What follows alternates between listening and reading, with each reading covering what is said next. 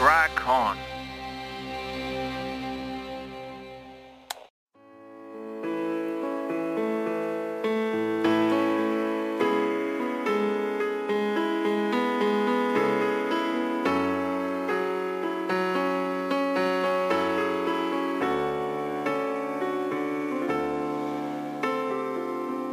Hace mucho tiempo que ya no soy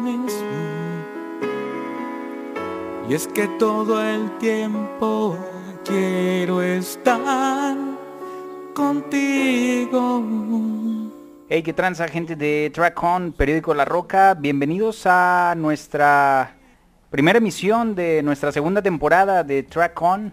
Un saludo a toda la gente que está sintonizando en este nuevo formato y pues bueno, mejorando un poquito y también para mayor comodidad de la audiencia y también de nuestros invitados. Y un gustazo, eh, por ahí ya habíamos platicado desde hace tiempo, ya le había hecho la invitación a mi buen amigo Homero, un gustazo que por fin me acompañe en este primer episodio de la temporada 2. Homero Ontiveros, tecladista, compositor, eh, ¿qué más Homero? Productor, productor, tecladista, compositor, productor de inspector, eh, productor de radio, también locutor de radio, periodista musical. Oye, de todo un este, poco, todo un estuche de monerías, güey.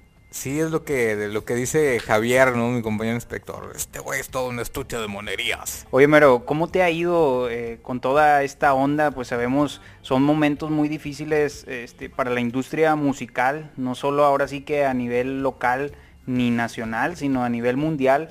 Cuéntame específicamente a ti, antes de comenzar con la charla, ¿Cómo la has vivido? Supongo que le has sufrido. Por ahí mucha gente ha de pensar, ah, pues estos cabrones de inspector, veintitantos años tocando y han de tener mansiones y la chingada. Pero pues la verdad es que no es así, güey. Y no porque no quieran ustedes, sino porque realmente la vida del profesional que se dedica a la música, pues no son lujos, ya no, ya no es esa, esa onda. No, eh, mira, la, sufres, o al menos en mi caso He sufrido esta pandemia, este encierro, más en el lado anímico. ¿De qué manera? Del no tener claro cuándo vamos a volver ni cómo vamos a volver. O sea, imagínate que de pronto un día dices, bueno, lo que es mi profesión, a lo que me dedico, lo que me da el sustento, pues de pronto ya no está. Y no sabemos cuándo va a ser, ¿no? Afortunadamente hemos tenido varios años de trabajo continuo que eso pues de alguna manera te permite no, no vivir al día, pero tampoco por eso cruzarte de brazos, ¿no? O sea, es estar viendo, con decirte que dentro de las ideas que me han pasado en una de esas es, hacerme de un carrito de tacos, ¿no? Este, por el tema este. Los tacos del rock, ¿no? sí, o este, buscar, buscar otras, otras alternativas, ¿no? Eh, entonces, en el lado anímico es donde pega mucho porque, como te digo, no sabemos cuándo vamos a volver ni de qué manera vamos a volver. O sea, si en algún momento este trabajo era tu sustento, no sabemos si el próximo año que vuelva, si va a alcanzar para ser tu sustento. ¿Por qué? Porque si bien todo ha tenido que ir bajando por un flujo económico natural de la pandemia, la verdad es que el costo de las cosas no ha bajado. Al contrario, ha ido subiendo, ¿no? Son de las cosas que uno nos explica de la sociedad, ¿no? Porque los servicios básicos y la canasta básica, todo eso no baja. Aunque las empresas estén cerrando y se esté despidiendo a mucha gente, de todos modos eh, los precios van subiendo, entonces llega un momento en el que es imposible. Entonces por ese lado, bueno, eh, sí da un poco de ansiedad el de pronto no saber hacia dónde vas. Pero por otro lado también, en mi naturaleza creativa, digamos, pues he aprovechado todo este tiempo para estar creando. Quienes hacemos canciones, o me atrevería a decir quienes eh, hacemos del proceso creativo parte de nuestra vida, siempre estamos buscando qué decir o situaciones o momentos que nos estén dando material para poder hablar de eso y todo lo que está ocurriendo ahorita pues es un material grandísimo de temas para poder hablar, ¿no? Entonces yo he estado creando, he, estado haciendo música, he estado escribiendo mucho. estás muy metido también con tu eh, proyecto eh, personal, este, que ahorita más adelante lo tocamos. Eh, y pues bueno, también como dices, ¿no? Prácticamente eh, la música es un desahogo para ti. De, por ahí tuve la oportunidad, me hiciste la invitación, grabamos la, una sesión en vivo y, tal cual decías eso y también el ambiente que se sentía en, en, los compañeros tuyos que invitaste a tocar era eso, más allá de la pesadez que en muchos se les puede notar, en redes sociales por ahí vemos que también muchos músicos pues están batallando a tal grado de eh, pues vender cosas eh, que tienen ellos por ahí guardadas, empezar con las rifas, que es válido, o sea, cada quien está buscando desde su trinchera cómo sobrellevar y sobre todo cómo sobrevivir en esto, pero pues siempre tú del lado de la música, ¿no? Y agarrado bien fuerte a ella como tus, ¿cuántos años ya dedicados a la música? Con inspector 25, pero yo ya tocaba antes de inspector, o sea que debo de estar llegando como a los 28, más o menos. 28 años literalmente agarrado de la música, ¿no? Sí, sí, eh, tal cual, 28, 29 años. Y sí, de alguna manera la música se ha convertido en, una especie de, de salvavidas también. Y, y, eso eh, me ha quedado muy claro también en este confinamiento porque no nada más me he puesto a hacer música, sino que también le he dedicado mucho tiempo a escuchar más música. Eso siempre lo hago, soy una persona que consume mucha música, pero eh, durante este confinamiento me he dado más el tiempo de estar todavía escuchando mucha más música. Oye, pero ya que, ya que mencionas y que te vas a ese tema de que pues prácticamente eres todo un melómano, eh, la importancia de esto para cada profesionista. Un ejemplo, para el futbolista, pues el nutrirse de fútbol 24/7 es básico. Para un, eh, un, cine, una persona que se dedica al cine, también es importante estar 24/7 metido con las películas. En este caso, tú con la música es lo mismo. La importancia de despertar, desayunar, comer, cenar y dormir música, qué tan importante es para ti como músico y también qué importancia deben de darle los otros músicos a no encerrarse en ese género. Por ahí vemos muchas veces eso, los eruditos de que no, yo solamente rock and roll, yo solamente la importancia de escuchar de todo un poco porque de ahí también se aprende, ¿no? Mira, yo justo eh, hace unos días me estaba cuestionando qué tanto tenía que ser esto algo generalizado o es algo que simplemente decide uno y ya. ¿A qué me refiero? A que, por ejemplo, para mí es importante entender de dónde viene la música que a mí me gusta y la música que yo hago. Por ejemplo, si yo estoy en una escena regiomontana, a mí me interesa saber qué se ha hecho antes, qué se hizo, qué se está haciendo y qué puede ser como un poco hacia el, hacia el futuro, ¿no? Por ejemplo, a mí sí me gusta tratar de escuchar cuáles son las bandas nuevas, cuáles son las propuestas nuevas, pero también conocer lo que hicieron otros grupos antes de que yo empezara a tocar acá en Monterrey, ¿no?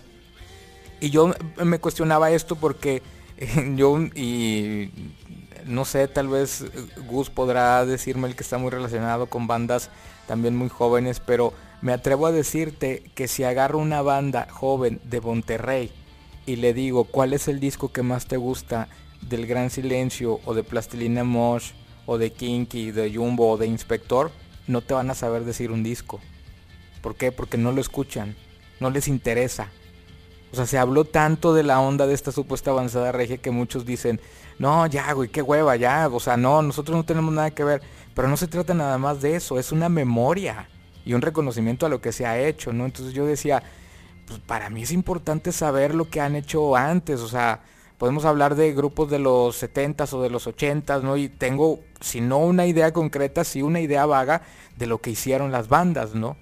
Pero me doy cuenta que muchas bandas actuales no les interesa saber lo que hicieron las bandas de antes. ¿A, qué crees que se deba tú, desde tu vasta experiencia en la música, Homero, a qué crees que se deba esto? Bueno, creo que también hay una cuestión generacional, eh, hay una generación actual en la cual hay una especie como de rompimiento con, todo lo de... Es, como vamos a crear un mundo nuevo, haz de cuenta, ¿no? Y, no tomar en cuenta que todo esto son una especie de eslabones que unos tienen que ver con otros, todo es una cadena, ¿no?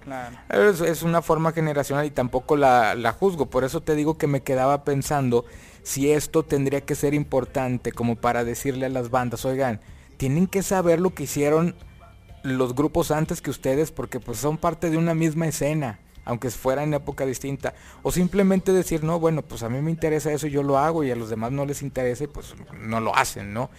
pero no sé qué tan, qué tan válido sea todo eso. Yo lo que sí creo es que el músico sí debe estar obligado a escuchar música todo el tiempo. Obligado. Sí, obligado, porque digo, en lo personal, en mi opinión, yo no confío mucho, no nada más en músicos, sino cuando hay un músico, un escritor o un director, cuando dicen, por ejemplo, el escritor, no, yo no leo a mis generacionales porque pues a mí no me dicen nada, yo solamente leo clásicos. Y entonces, ¿por qué yo te tengo que leer, güey? ¿Por qué te tengo que leer a ti si tú no lees a los de tu generación y yo soy de tu generación? O cuando un músico dice, no, es que yo no escucho música para, para no contaminarme y que mi, tu música viene del hilo negro, güey. ¿Me entiendes? O sea, yo no, yo no confío mucho en eso, pero estoy consciente de que cada quien tendrá su forma de, hacerlo, ¿no?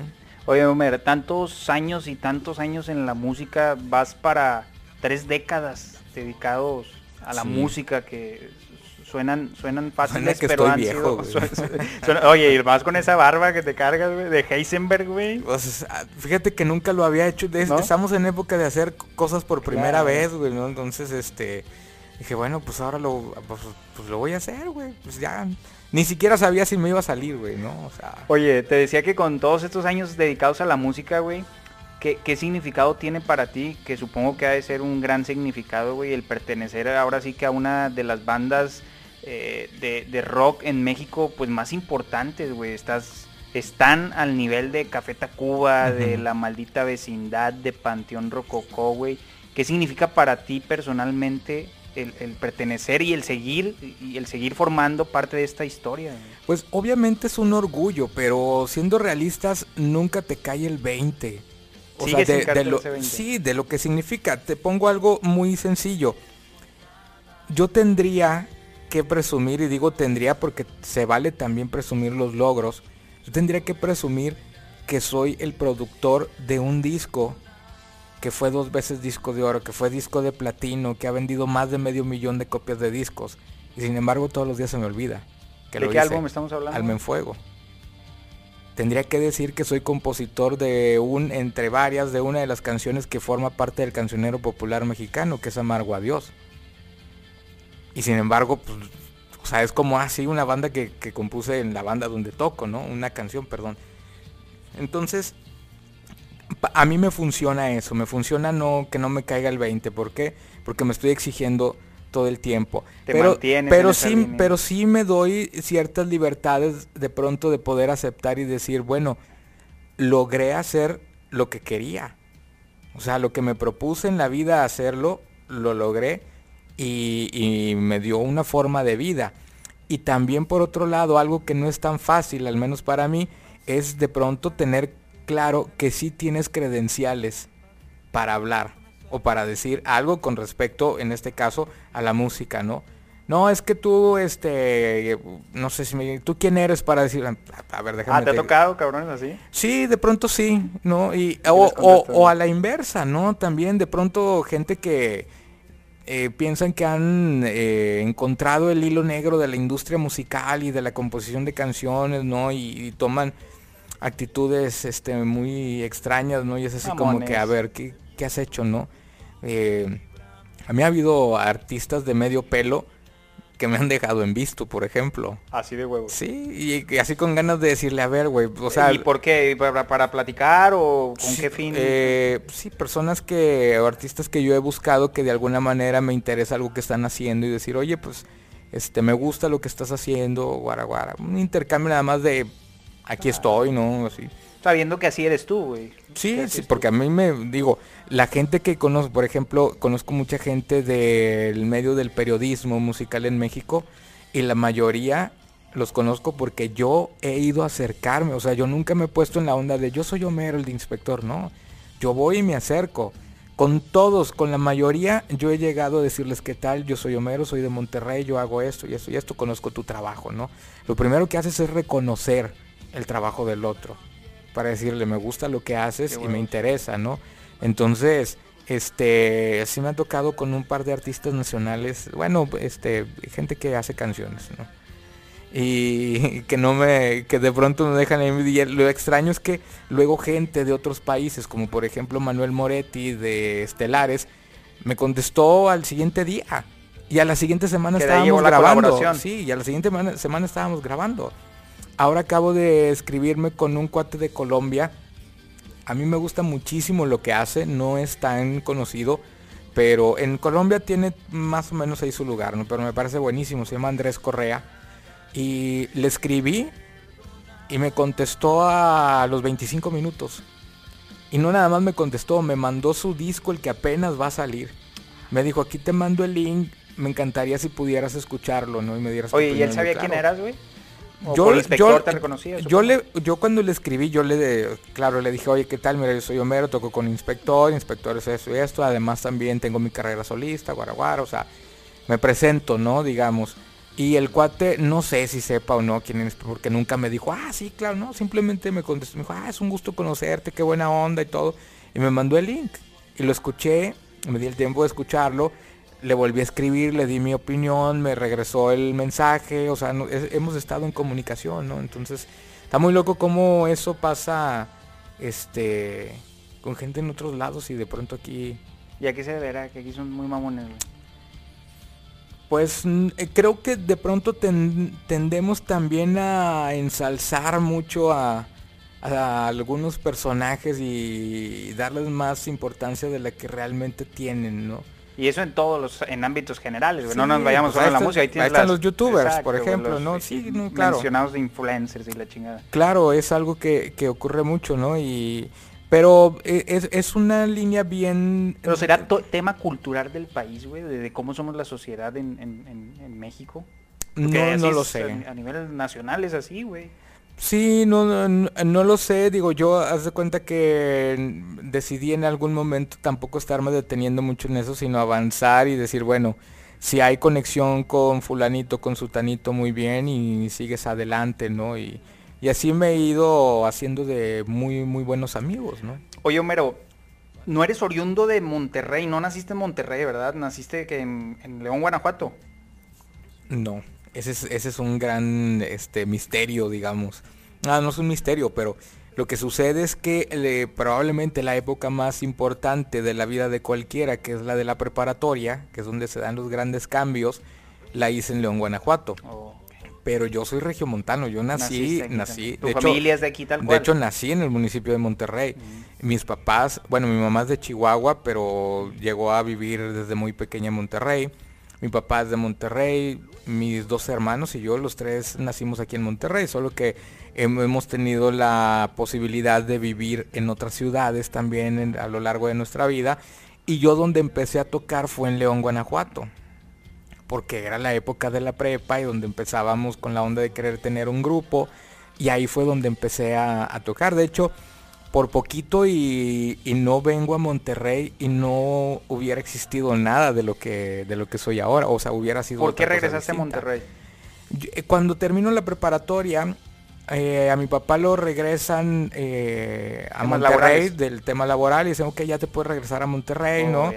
Y se viene toda la familia y yo tenía mm, una banda original que era con la que estaba más a gusto porque era así como, ah, ya tengo mi banda y de música original, ¿no? Y además iba a entrar a la universidad. Y yo dije, no, pues no, yo no me quiero ir a Monterrey, o sea, yo aquí tengo lo, mío, ya tengo mis amigos, estoy tocando todo esto.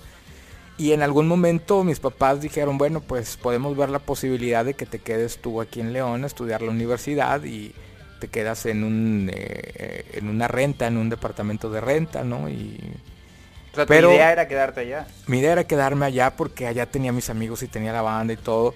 Y ya después lo pensé y dije, no, bueno, pues hagamos el cambio, ¿no? Y me vine a Monterrey y dio la suerte. ¿Qué edad tenías? ¿16? 17? 17. 17 porque todavía cuando llegué no entraba directamente al café, por ejemplo. Eso sí me acuerdo.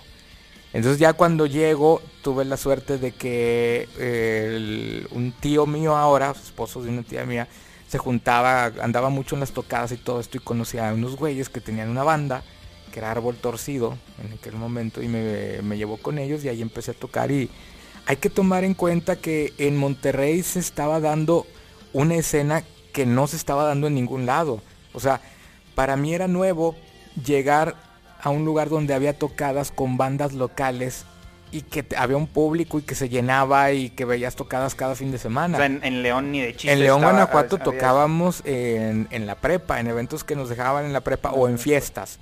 De que, ah, va a haber una, me acuerdo muy bien que había un, un lugar de una amiga que era una taquería, Tacos Pancho, ¿no? Y de pronto decían, oiga, vamos a hacer una tocada aquí en Tacos Pancho, órale.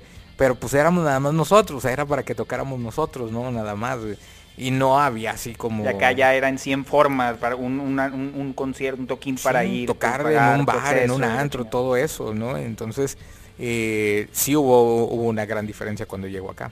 Oye, Homero, como persona, eh, por ahí eh, siempre te podemos percibir muy tranquilo, güey. Yo en lo personal te digo, ya tengo un ratito conociéndote. Eh, nunca te he visto enojado, güey. Nunca te he visto alterado. he sabido de, de, este, cosas donde pues cualquier otra persona hubiera reaccionado de otra forma y siempre me sorprende la pasividad con la que tomas las cosas y la tranquilidad, güey. Siempre ha sido así. ¿A qué se debe, güey? A que me dan miedo los trancazos, güey. Culo el vato, güey, ¿no? No, fíjate que dentro de las cosas, fíjate, es bien loco porque, bueno, de entrada nunca he sido una persona de golpes. Cuando hice la secundaria la hice en Durango. Y en ese entonces, cuando vivía en Durango, había ah, el ambiente alrededor era bien raro porque en mis compañeros de, de secundaria, mucha de la idea era querer tener esta actitud de muy envalentonado, ¿no?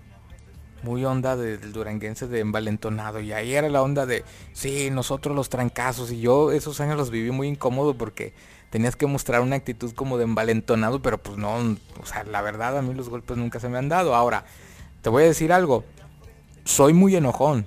Y de hecho la gente que me conoce cercanamente sabe que si algo tengo es que soy muy enojón. ¿En serio? Claro, pero soy muy enojón no al, no al grado de de gritarte o hacértela de pedo, ¿no? Sino que simplemente te voy a decir por qué no me parece algo y por qué no estoy de acuerdo en algo. Lo que sí te puedo decir es que cada vez que estoy en desacuerdo con algo, que es muy constante, eh, siempre te digo por qué. O sea, siempre tengo un por qué, ¿no? Lo que sí es que siempre trato de dialogar. Siempre. uno de los primeros este, libros que, que leí eran uno de estos de típicos de eh, frases clásicas de los grandes genios o cosas así, ¿no? Que ahora no leería un libro así, pero y me acuerdo que una frase se me quedó muy muy grabada ahí, si no me equivoco, era de de Rousseau, si no me equivoco, que decía que la violencia comenzaba cuando terminaba la capacidad de dialogar y de razonar. Y eso se me quedó bien grabado, entonces siempre trato de, dialogar. Me gusta mucho discutir, muchísimo. Oye, también eh, ya estás casado, eres padre de familia, ¿verdad, Omar? Pues eh, medianamente, es decir, no legalmente no estoy casado. Sí estoy viviendo con, con, mi novia, con Jimena Peredo, que pues muchos la conocen porque es una, sino más bien que es la para cuál, es la columnista más importante ahorita de, de Monterrey, podría decir, ¿no? y muchos la conocen del activismo también y todo ese rollo. Y estamos viviendo juntos y ella tiene una niña, Elisa, de 7 años, que es, es una niña adorable porque además tiene una esencia bien, bien punk. Y tengo el orgullo de haberle enseñado yo esa palabra, ¿no? Ah, Entonces, antes de que llegara la, la pandemia, cuando la íbamos a dejar a la escuela, al colegio en la mañana, siempre pedía que le pusiéramos demoler de los Icos, ¿no? Entonces llegaba a la escuela y echemos abajo la estación del tren. Sí, se ha dado una relación bien padre porque ella afortunadamente tiene, tiene una cercanía muy padre con, su mamá y con su papá, ¿no? Entonces, quienes llegamos además a su vida, llegamos a ser un apoyo, ¿no? Como una especie de, amistad y, se ha armado algo bien, bien padre ahí. Oye, Homero, en estos ambientes eh, de la música, te digo, hablando de la familia, hablando de la convivencia familiar, pues muchas veces para el artista que se dedica a la música y, estando en una banda como inspector, güey, que prácticamente el año pasado, pues los fines de semana fueron contados los que pudiste estar en Monterrey. A veces se vuelve complicado este lado de la convivencia. Eh, ¿Cómo sobrellevas esto y también cómo te, te ayuda a ti a, sobrellevarlo el hecho de tener eh, e, e, esa persona eh, que, está apoyándote, que está detrás de ti, además de, obviamente de, tu familia, de tus hermanos, de tus papás. ¿Cómo sobrellevas esto, güey? A veces es complicado, ¿no? Por ahí también me habías platicado cuando estábamos grabando unas cosas, una anécdota pues muy fuerte que, pasaste, que te dolió mucho a ti y, eso es parte de, ¿no? El no poder haber estado presente en ese momento, güey, eh, tan complicado claro. y que es parte de la música y que muchas veces nosotros como público no tenemos ni puta idea de lo que pueden llegar a sufrir, güey. Sí, eh, aprendes a vivir con eso. ¿A qué me refiero a vivir con eso? A vivir con la distancia. Y a la distancia significa que te vas a perder muchos, muchos momentos de la vida en familia no solamente con tu pareja, sino con tus padres, con tus hermanos, con tus sobrinos. Te pierdes muchos, muchos momentos de, eso, pero bueno, es, parte de tu trabajo, es parte de tu vida. Y lo que haces para sobrellevarlo, al menos en mi caso, lo primero es como eh, tener el panorama lo más claro que se pueda, ¿no? ¿Por qué? Porque si de por sí es pesado andar todo el tiempo de un lado para otro, ahora imagínate a alguien que te diga que se siente mal porque tú estás de un lado, pues el estrés se vuelve el doble y no es posible, ¿no? Entonces necesitas tener a alguien contigo detrás que te esté apoyando y que te esté también alentando, ¿no? Y en ese sentido, bueno, es bien importante quién está a tu lado. Y te digo que eh, de alguna manera soy una persona muy solitaria, pero no, no lo digo en el, en el plan de, de tirarme al suelo, sino que soy una persona que disfruta muchísimo de irse al cine solo, de soy de las pocas personas que voy a comer solo o que me puedo ir a meter a un bar yo solo.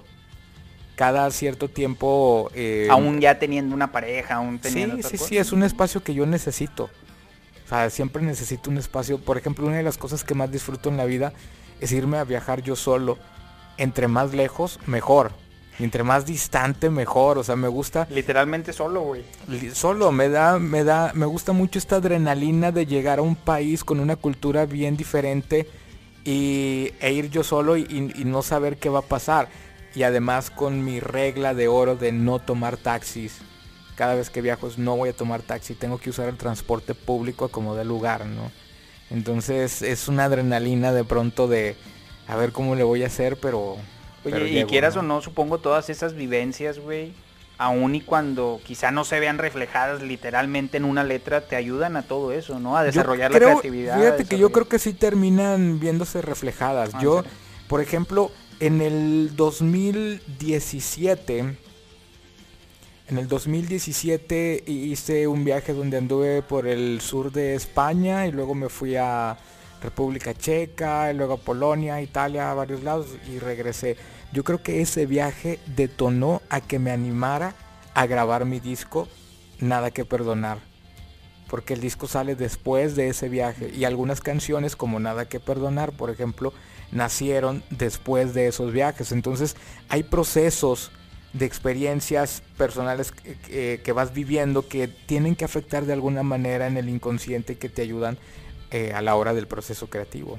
Oye, Homero, durante toda eh, tu vida eh, como músico dedicado tal cual, hay decisiones que supongo has tomado, ya sea como parte de la banda que eres pues uno de los pilares de, inspector o ya sea en tu carrera musical tal cual, hay momentos que marcan un antes y un después en, en, las vidas de estas personas. En tu caso, ¿cuál ha sido ese momento del cual te haya marcado un antes y un después, güey. Que quizá a lo mejor te hayas arrepentido de haber tomado esa decisión o tiempo después reflexionaste y, dices, ah, chinga, esto me cambió tal cual y me dejó marcado tal cual. ¿Qué momento tan complicado ha sido? Yo creo que eh, complicado no siempre quiere decir negativo, ¿no? Hay cosas que son muy complicadas y que resultan para bien.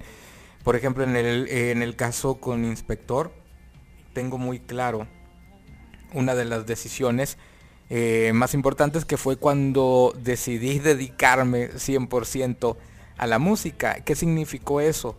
Significó dejar la universidad en el último semestre. ¿Qué estás estudiando? Ciencias de la comunicación. Y no tener un trabajo.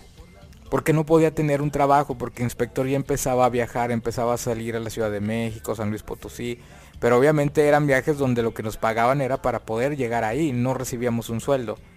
Y, ya de pronto ya no podía tanto llevar el ritmo de, la universidad sentía también que iba atrasado porque ya todos mis compañeros estaban haciendo las prácticas profesionales y pues yo de prácticas no estaba haciendo nada, ya andaba yo en otra cosa. Oye, haciendo un hincapié ahí, ahorita que se me viene eh, esta idea a la mente, supongamos que ya, ¿qué edad tienes, número 30? Voy a cumplir, eh, en este mes en septiembre cumplo 44 años. 44 años, güey. Supongamos que tuvieras un hijo a esa edad en la que tú tomaste esa decisión con inspector, güey, ¿realmente lo apoyarías, güey? O sea oye papá, ya estoy por terminar mi carrera, pero me voy a ir con esta banda que aún, pues no. Mira, yo, yo eh, creo que es, muy diferente cuando tienes los hijos a cuando no los tienes. En el caso mío, pues yo no, no los tengo, ¿no? Pero pensando en una situación hipotética, yo diría que a mí lo que me corresponde es decirle,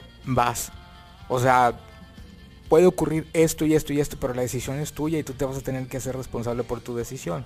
¿Eso fue lo que te dijeron tus papás en aquel entonces?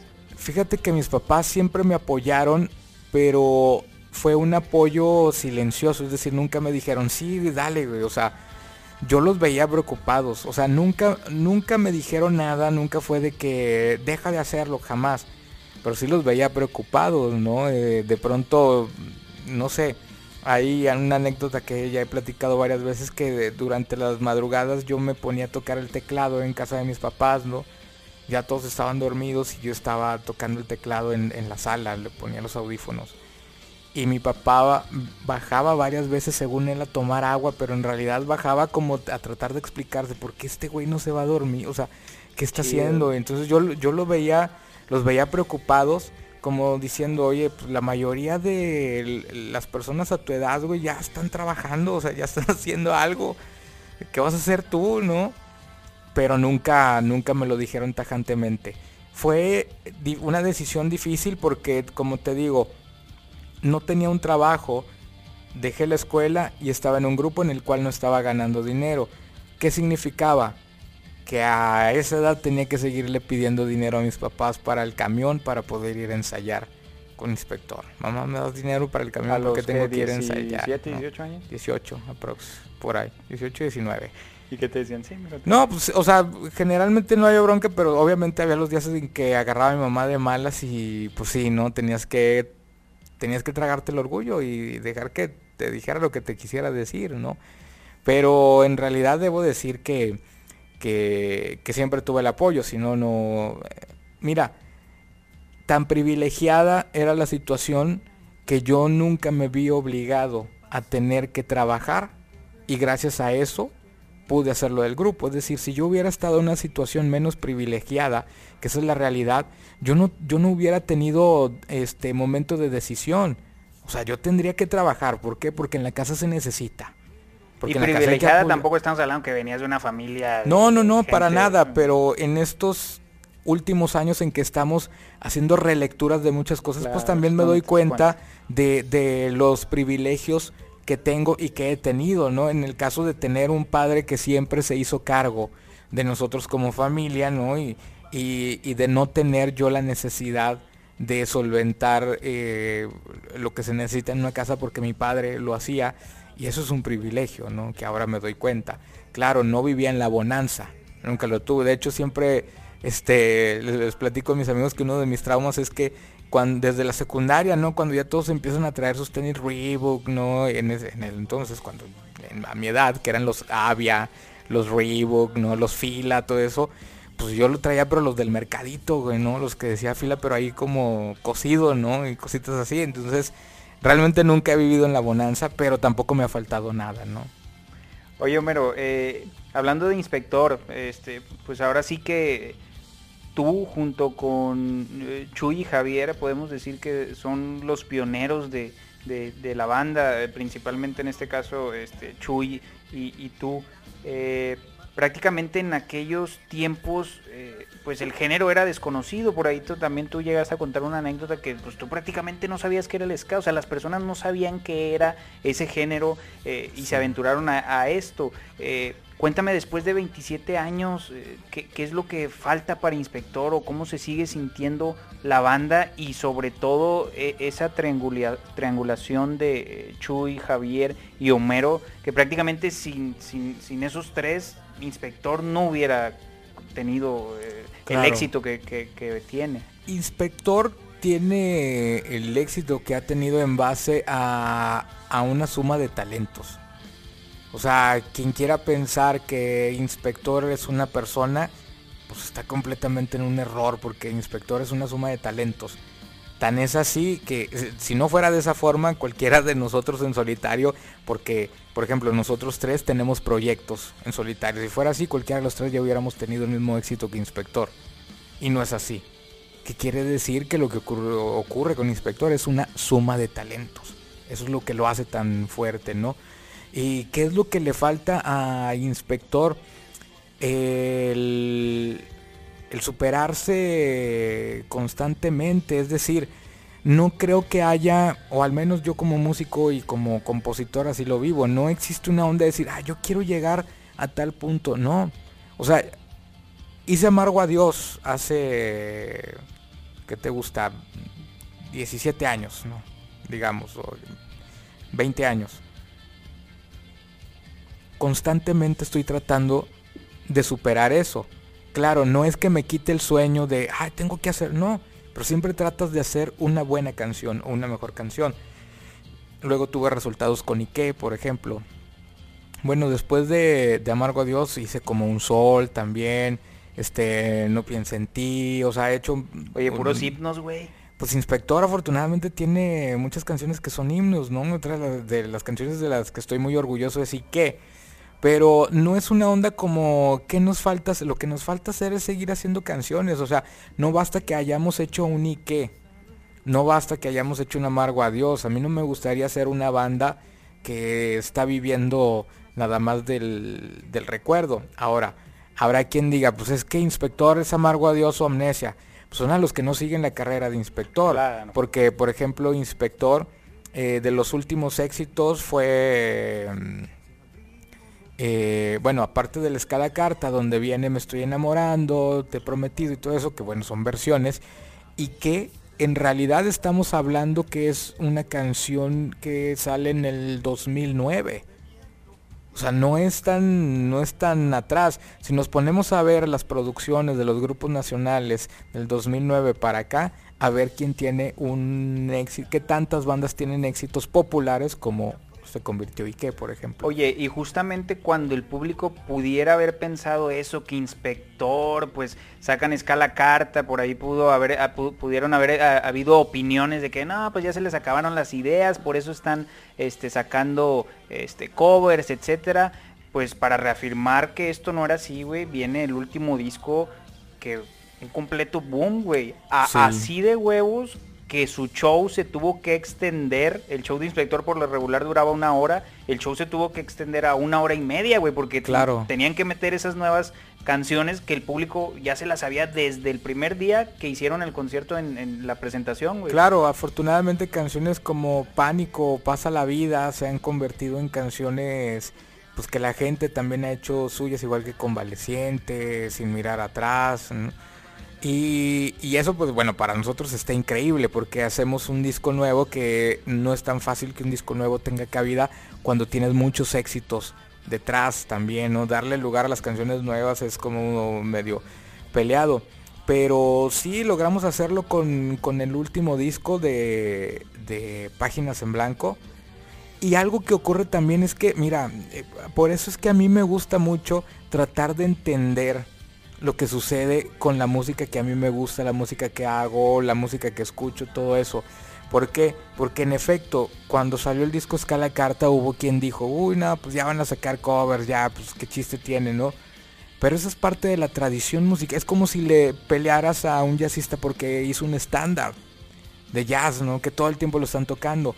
El ska en su historia está muy muy ligado al jazz, sigue los patrones del jazz, de hecho el ska tradicional lo sigue en eso. Y era muy común en la parte, en la primera ola del ska, que agarraran temas de estándar o temas de soul o temas estándares de jazz y que ellos hicieran sus propias versiones. Es algo que ocurre mucho en el ska y se sigue haciendo y se va a seguir haciendo. Y no tiene nada de malo agarrar y reinterpretarlo, solo que muchas veces cuando no está cercano a la cultura del ska, lo que dice, ah, pues ya hicieron covers porque ya no tienen creatividad, cuando en realidad es una reinterpretación y es hacerle un honor a una canción que a ti te gusta también, ¿no? que también esos pues se convirtieron prácticamente en, éxitos, güey. Sí, te digo, eso lo hacen en el jazz. En el jazz todavía hay, hay muchos músicos que están sacando discos específicos de estándares de jazz, ¿no? O que están utilizando temas que ya se habían hecho hace muchos años para reactivarlos o reinterpretarlos también. Y eso ocurre no nada más en, el sky en, y en el, en el blues, ocurre muchísimo, o sea, en muchos lados ocurre, nada más que, pues bueno, a veces así ocurre.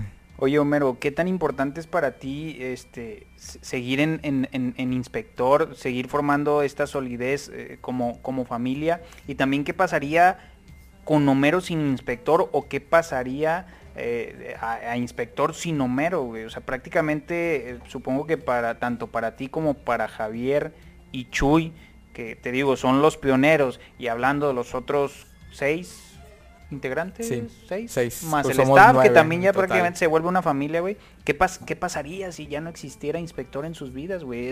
Tú lo has dicho, es, una forma de vida, güey, la banda. Eh, pues mira, ahorita esta pandemia prácticamente es como si no existiera. ¿Y qué tal la han pasado? Sobrevivimos. Oye, has tenido oportunidades, supongo, de platicar con tus, sí, claro, pero esta es una gran lección la que estamos viviendo.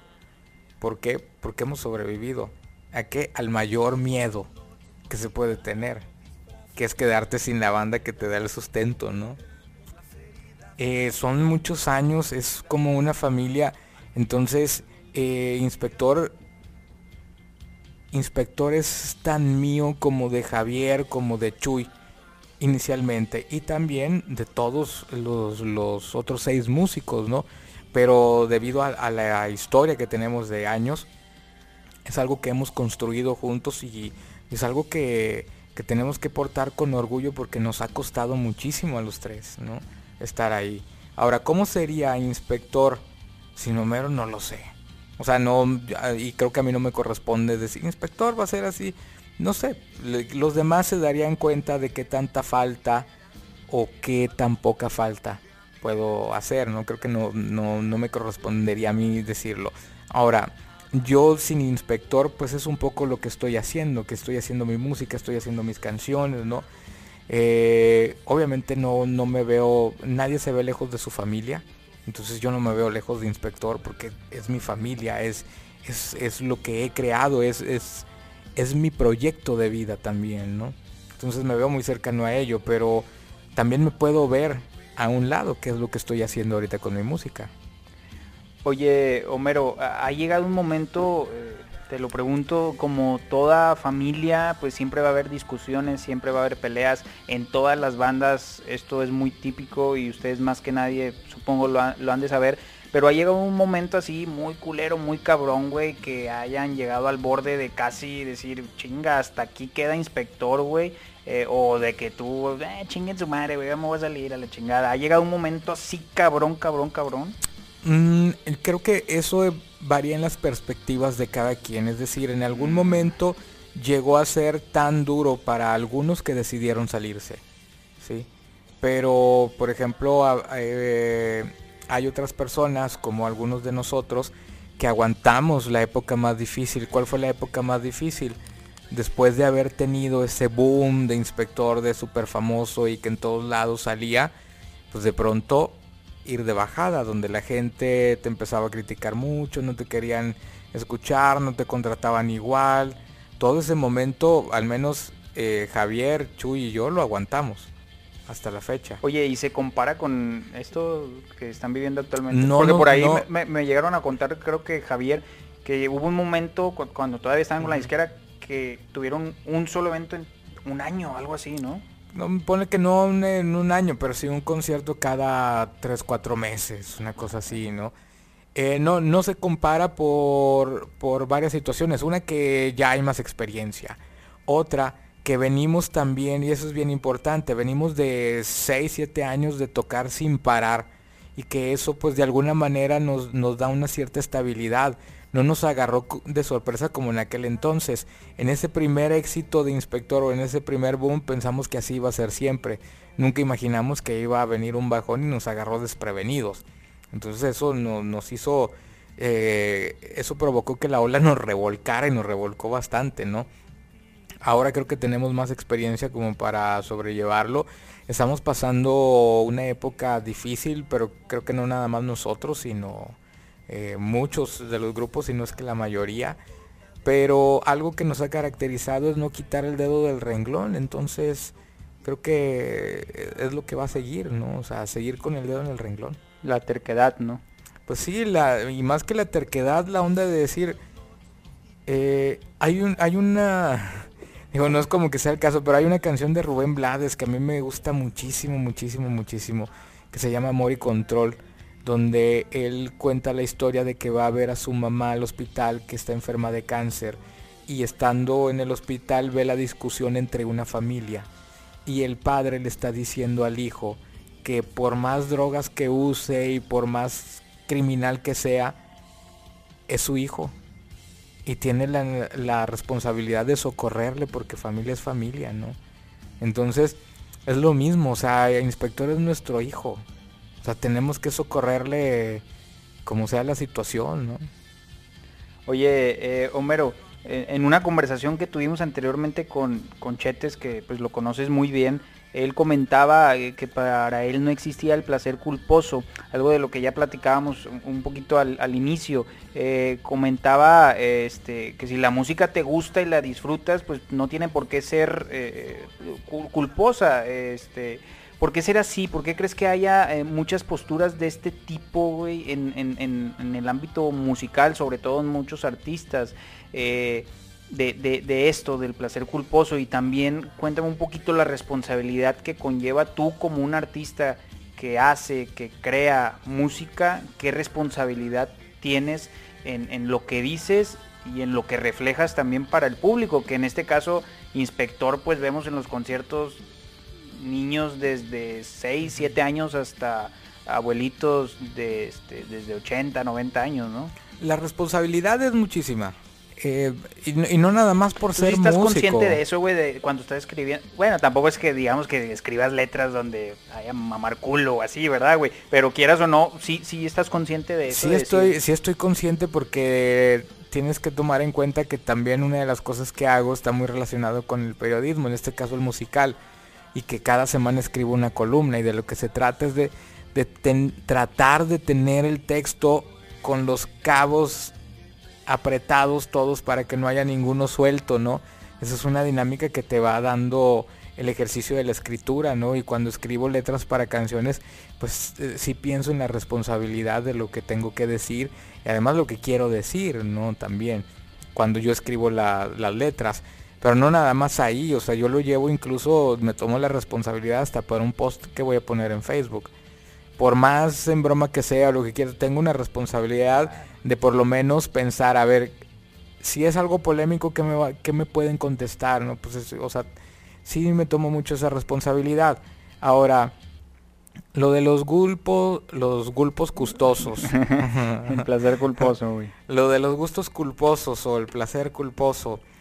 Que eh, la vez pasada también se armó una polémica en mi Facebook porque yo puse algo así de que de que eh, uno de mis gustos culposos era no sé qué, algo así, ¿no? Y, y bueno, salieron los aviondos a decirme, el, placer culposo no existe, la música te gusta, no te gusta. Vamos, ¿para qué no hacemos tontos? O sea, todos pasamos por la situación del gusto culposo. Entiendo la idea de no debe de existir y coincido completamente con eso. Pero vamos, nadie va y dice abiertamente no sé, si a ti te gusta... Bad Bunny, Bad Bunny. No, hombre, algo más feo. Si a ti te gusta una canción de Poncho de Nigris, por ejemplo, O sea, no vas con la camisa abierta, eh, me gusta Poncho de Nigris, ¿qué onda? Para empezar te lo callas. Y lo primero que haces es, ¿por qué me gusta esta chingadera, güey? Verga, porque no lo dices, ah, ¿no? Ah, ah. ¿Entiendes? O sea, existe, sí existe el gulpo, el, el gulpo gustoso, también el, el, gusto culposo, sí existe, pero cada quien lo, lo yo Oye, ¿y, tú qué placeres culposos tienes, güey? Que digas, verga, güey, porque así como mencionas el ejemplo que das de Poncho Inés, que verga, güey, ¿por qué traigo esto en la cabeza, güey? Que al final de cuentas, pues es inconscientemente muchas veces, güey. Pero que así tu último placer culposo, que, ah, cabrón, güey. Es que no me acuerdo cuál fue el que había pues, puesto en, en, en Facebook, una cosa así. Pero no sé, por decirte algo, me descubrí hace poco eh, que me gustaba una canción de Bad Bunny. Por ¿Cuál, güey? Algo. ¿La del más mal culo? No, no, no. La, la, primera con la que abre el último disco que, que sacó. Que algo de sí le dice a tu mamá ah, sí, sí. Esa canción que además me parece que trae una esencia de música muy caribeña también. Sí, que de hecho es de este, la musiquita también la hicieron un... con este Ramón Ayala o tema así, güey. ¿Ah, sí? Hicieron una mesa, sí, güey. Le pusieron la música norteña de... O sea, porque la musiquita es de... ¿Sabes, por ejemplo, quién? El, el, el, morro este con el que se hizo la... La discusión con Pepe Aguilar, ¿cómo se llama? Este, Natanael Cano, güey. Ese vato, güey. Este, pues dije, ¿quién es este, güey? Lo escuché y fue así como...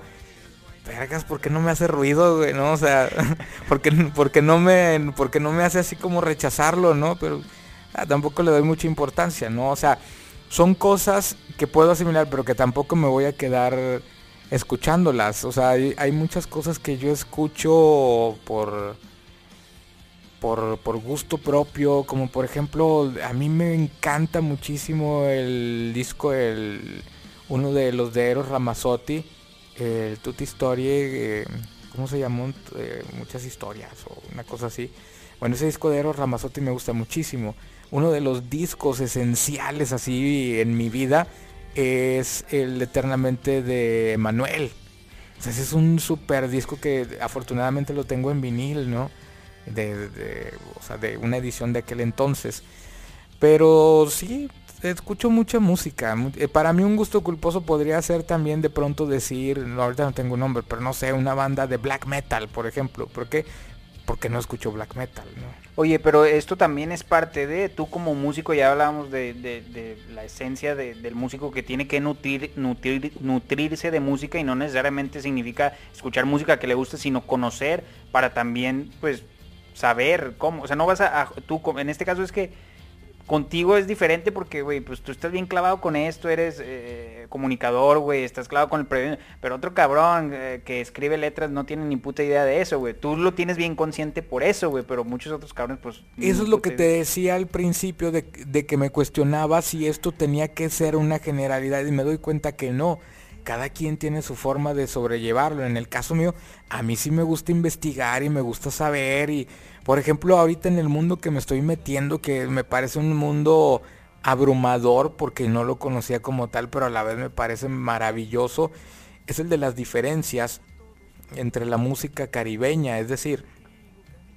por ejemplo, una de las diferencias de la salsa, por decir algo, con el son cubano, es el uso de la clave. La salsa no trae la clave, son cosas como que Madres, güey, o sea, es cierto, no, no había pensado. O sea, cosas tan mínimas como aquí en esto se usa bongos y en esto no, en esto se usa la tumbadora. O cosas así que dices, wow, ahí es donde radican las diferencias, ¿no? O por ejemplo, para mí fue increíble enterarme de la similitud que había entre la salsa y el punk. Eso fue un texto que escribí el año pasado, donde hago una similitud entre el origen del punk y el origen de la salsa, que los dos explotan en el mismo lugar geográfico, en el mismo punto geográfico, en el mismo momento histórico, es decir, eh, en la misma, en el mismo año, digamos, o en el mismo contexto histórico, ¿no?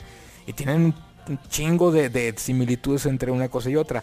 A mí todo eso me hace sentir como que una cosa que me preguntabas al principio y que una vez me lo cuestioné, me acuerdo que iba afuera de un pollo loco, ahí por la linda vista Iba pensando, ¿por qué me gusta? Con tus chingos de totopo ya. Ah, no. nada más iba pasando por ahí, güey. No, me caga, güey, quienes este van y se, surten de, de, totopos, güey, y de salsas, güey, ¿no? Acá el gusto, seguro. Piden una pieza, güey, y agarran como 20... Me 20 salsas. 20 salsas, güey, ¿no? Este, ¿por qué clavarme tanto en la música, güey? ¿Por qué consumir tanta música? ¿Por qué comprar tanta música? ¿Te lo cuestionaste? En aquel entonces. Y, eso venía porque me acuerdo que me había comprado un disco doble de Chopin y no me había salido tan barato. Y yo venía preguntándome, güey, de que, a ver, ¿por qué, güey? ¿Por qué, ¿Por qué hago esto, no? Y la respuesta que, a la que llegué y que es la, la que he preferido mantener conmigo hasta el día de hoy es que todos, todos en la vida, algunos de forma consciente, otros de forma inconsciente, pero todos vamos tratando de encontrar un poco de verdad en nuestras vidas. Y a mí la música me hace sentir, cuando escucho algo nuevo o cuando escucho algo que me llega, me hace sentir que voy descubriendo un pedacito más de verdad. Cuando sucede como un, como un pinche rayo de luz, ¿no? Así que escuchas una canción, te gusta un chingo y fue como, madres, güey, sí es cierto, güey, este pedo. Y me hace sentir, no sé si sea real o no, pero a mí me hace sentir que voy descubriendo un pedacito más de esa verdad que uno va buscando y que jamás la va a encontrar completa, ¿no? Oye, Homero, y, hablando de todos estos eh, temas de las redes sociales, ya ves que hay mucho hater y que te comentan y la chingada. ¿Tú cómo tomas la crítica? Eh, por ahí muchos perciben la crítica, igual como decías hace rato con el otro concepto, la crítica lo ven como negativo, pero pues la crítica también es, eh, puede haber una crítica positiva y la crítica es necesaria en todos los ámbitos, ¿no? Tú en este caso, es que te digo, es complicado contigo porque tú lo tienes bien consciente, güey, porque pues estás dedicado a eso, güey. Pero tú como músico, ¿cómo tomas, cómo tomas este lado de, la, de, la, de la crítica, güey? Que también eh, por ahí eh, podemos hablar del tema, güey, del periodismo, que por eso mismo supongo que tú te quisiste adentrar a ello, güey, porque veías el, periodismo tan pinche que había, güey. Eh, pero en este caso tú como tomas la crítica. Es que mira, es, es eh, tiene distintas perspectivas y todas son complejas. Por un lado, lo que me doy cuenta es que no estamos acostumbrados a discutir. ¿A qué me refiero con esto? A que si tú me comentas algo y me criticas algo y yo te contesto, parece que yo estoy enojado y yo te quiero, o sea, es como no, no tengo el lugar para defenderme. Te digo porque de pronto a mí me han dicho que, que yo reacciono muy agresivo, ¿no? O sea, a la hora de contestar. Yo decía, a ver, pues es que no es que sea agresivo, es que me estoy defendiendo. Sí, es que me estoy defendiendo, o sea. Te pones un emoji, un Me dices algo y, y, te lo estoy contestando, o sea, y claro que, pues no te, oye, ¿cómo crees? ¿Cómo ves? Y piensas, no, eh, o sea, es una discusión, ¿no? Yo lo veo de esa forma, entonces eh, por un lado es complejo porque cuando te quieres defender y sobre todo, si le aventas un argumento así matador a la otra persona, lo toman como, una agresión. Entonces dices, pues entonces lo estamos discutiendo o no. Eso por un lado. Por el otro lado, también eh, es necesaria la crítica, pero también es necesario saber con quién vas a poder eh, discutir o a quién vas a poder criticar y a quién no. Y hay veces que son guerras perdidas y mejor ni entrarle ahí. Eso es algo que he venido aprendiendo a decir, no te metas en esa guerra porque esa guerra ya no tiene solución, ¿no? Algo que le he estado aprendiendo a mi novia y, todavía me falta mucho por aprenderles justamente ese temple para leer las críticas y simplemente decir, pues, es la opinión de cada quien. A mí me da por contestar, O sea, a mí me da por elaborar la respuesta y decir, ah, chinga, le voy a contestar y a ver, y, le voy a dar la vuelta por aquí, por este lado, y luego ya después me calmo y digo, no, güey, ya, ya no le eches más fuego, ¿no? Pero sí tengo que aprender más ese, ese temple, digamos, ¿no? Y la otra parte compleja de, de todo eso, güey, es que también es algo que venía pensando de unas semanas para acá. No nos damos cuenta, güey, de lo que podemos causar, güey con nuestras críticas a través de las redes sociales. ¿A qué me refiero? A que con el anonimato de las redes, toda la gente se siente con un pinche valemadrismo, güey, para ir a decir lo que se les antoje. Y la verdad es que pueden ser muy hirientes, güey, también. O sea, yo, fíjate, y, te lo digo porque a mí me, me cayó un ejemplo uno de mis videos en YouTube tiene un montón de comentarios de qué chido y qué bueno y qué bueno que haces este tipo de canciones y guaraguara, ¿no? Pero con un güey que salga de que es una mierda, está bien culero, ah, la madre, pues, al menos te quedas un día dándole vueltas, ¿no? Y te quedas pensando, es cierto que está tan culero hasta que tú mismo dices, a ver, espérate, es un güey de 20 que te están escribiendo, pero aún así algo, te, algo te caló, güey, ¿no? Entonces, realmente la crítica es necesaria si supiéramos hacerla y si supiéramos sobrellevarla y sería súper sanísimo y necesario.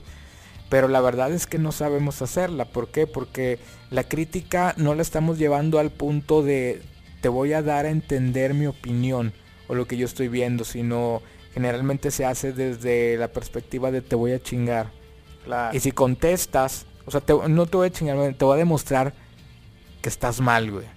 Y que yo soy el que estoy bien. Y si le das la vuelta es pinche agresivo, güey. Oye, Homero, ya estamos eh, por terminar, ya prácticamente llevamos este, una hora. Te agradecemos mucho por el tiempo última, eh, último tema a tocar, tu proyecto como solista. Eh, vimos que durante esta pandemia, pues como tú lo decías, ¿no? Más allá de verle el lado negativo a las cosas, pues trataste de verle el lado positivo y uno del lado positivo es que estás haciendo nueva música para tu proyecto, has estado alimentando poco a poco tu proyecto. Cuéntanos brevemente de este proyecto y también la gente dónde puede encontrar tu música. Por ahí también en YouTube has estado muy activo, ¿verdad? Subiendo contenido. Sí, bueno, me pueden encontrar como Homero Antiveros en todas las plataformas digitales, en todas las redes sociales. Y es un proyecto en el cual estoy haciendo canciones a título más personal. Desde hace muchos años quería hacer canciones que fueran en esta línea del songwriter, es decir, de músicos como, claro, guardando todas las distancias, pero como Fito Páez, como Bob Dylan, como Charlie García, en esta onda más del personaje que canta en solitario sus canciones y que tiene esta idea como que se abre de capa y que está confesando algo, ¿no? Y quería hacer ese tipo de canciones que además me dieran la libertad de poder hablar de lo que yo quería, de lo que yo siento, de lo que yo pienso, utilizar las canciones como banderas. Oye, temas, letras muy personales, ¿verdad? Muy personales, pero a la vez también eh, muy generales. Es decir, son personales porque pueden hablar de ti o de aquel, o, o sea, son situaciones muy muy aterrizadas. La identificación que siente el público. No es una generalidad de sí, todos vamos a estar bien, ¿no? Es una generalidad, es una situación, perdón, una particularidad que arranca desde mi perspectiva, desde lo que yo siento y lo que yo opino, pero que en ese camino es para encontrarnos más. Yo digo que las canciones son lugares de encuentro, es como si fueran pequeñas plazas donde llega la gente a reunirse. Esos son las canciones, son lugares donde más personas coinciden y se encuentran. ¿Para qué? Para darse cuenta que no van solos por la vida. Y entonces yo pretendo que mis canciones sean eso, que sean lugares de encuentro. ¿Cómo lo siento yo? ¿Cómo lo pienso? Y cómo la gente se puede identificar con eso. Cuando hacemos una charla, en la medida en la que tú te abres a la hora de entrevistar, puedes lograr que el entrevistado vaya bajando los brazos también y se vaya sincerando y vaya diciendo cosas. Yo pienso que puede ser lo mismo a la hora de hacer las canciones. Si yo me sincero a la hora de hacer una canción, es más fácil que la otra persona lo escuche, lo asimile y, diga, ¿sabes qué? Yo siento algo parecido, o siento lo mismo, o yo pienso algo igual, ¿no? Oye, Homero, ya para finalizar, eh, vamos a esta sección. Te voy a dar una serie de palabras, de conceptos, y lo primero que se te venga a la mente es lo que me respondes, ¿va? Película favorita. El Cinema Paraíso. Canción para un día chingón. A rodar mi vida. ¿De quién? De Fito Páez. Artista o persona que ha sido tu inspiración máxima. Caetano Veloso. Neta. Sí, Caetano Veloso es uno de mis héroes, así cabrón, güey. Inspector. Vida. Nuevo León. Casa. Avanzada Regia. Historia. ¿Con quién nunca grabarías una rola? Con Poncho de Nigris. Ah, no. No. Eh, si fueras presidente, ¿qué sería tu prioridad? Para ser presidente no eh, precisamente no tienes que tener una sola prioridad, sino varias, pero definitivamente algo que desarrollaría mucho sería la cultura. ¿Qué te ha hecho llorar? Canciones. Un disco esencial para tu formación musical. Para mi formación musical, eh, es que hay, hay mucho, estaba pensando, pero creo que me voy a ir por el All the Things Must Pass de George Harrison. ¿Canción más ojete que has escuchado? No, pues un chingo, güey. Este... La más reciente, güey. La más reciente que haya escuchado. Una canción local, güey. No me acuerdo ni el nombre, pero una canción local. Ah, de aquí.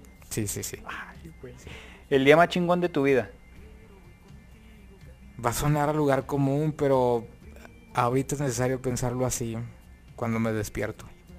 Qué chingón. Homero, te agradezco mucho por eh, haber aceptado nuestra invitación y por haber tenido esta charla. Siempre es un gusto platicar contigo y también pues eh, supongo que para el público y, tus seguidores también es un gusto escucharte.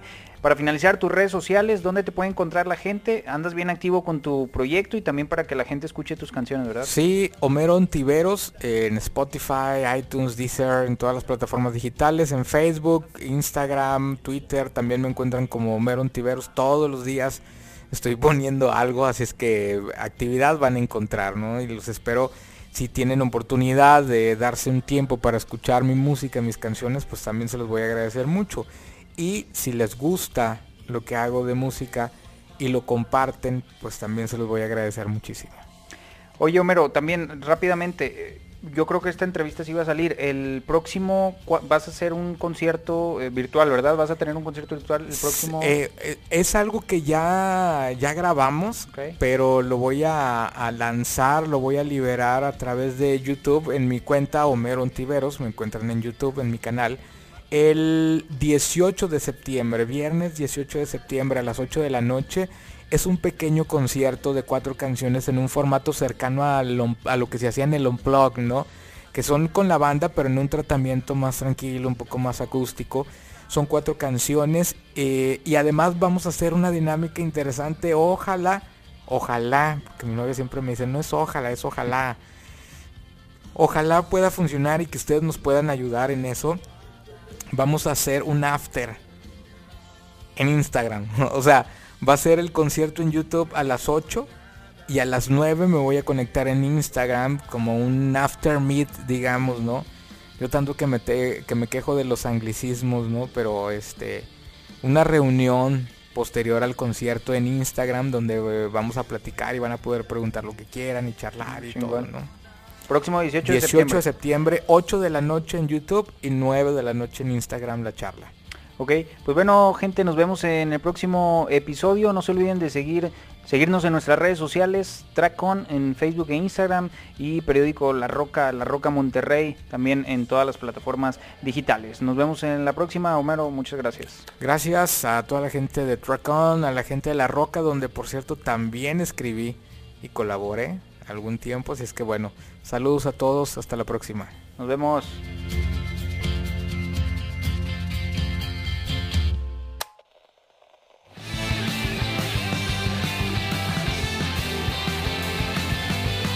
Rock.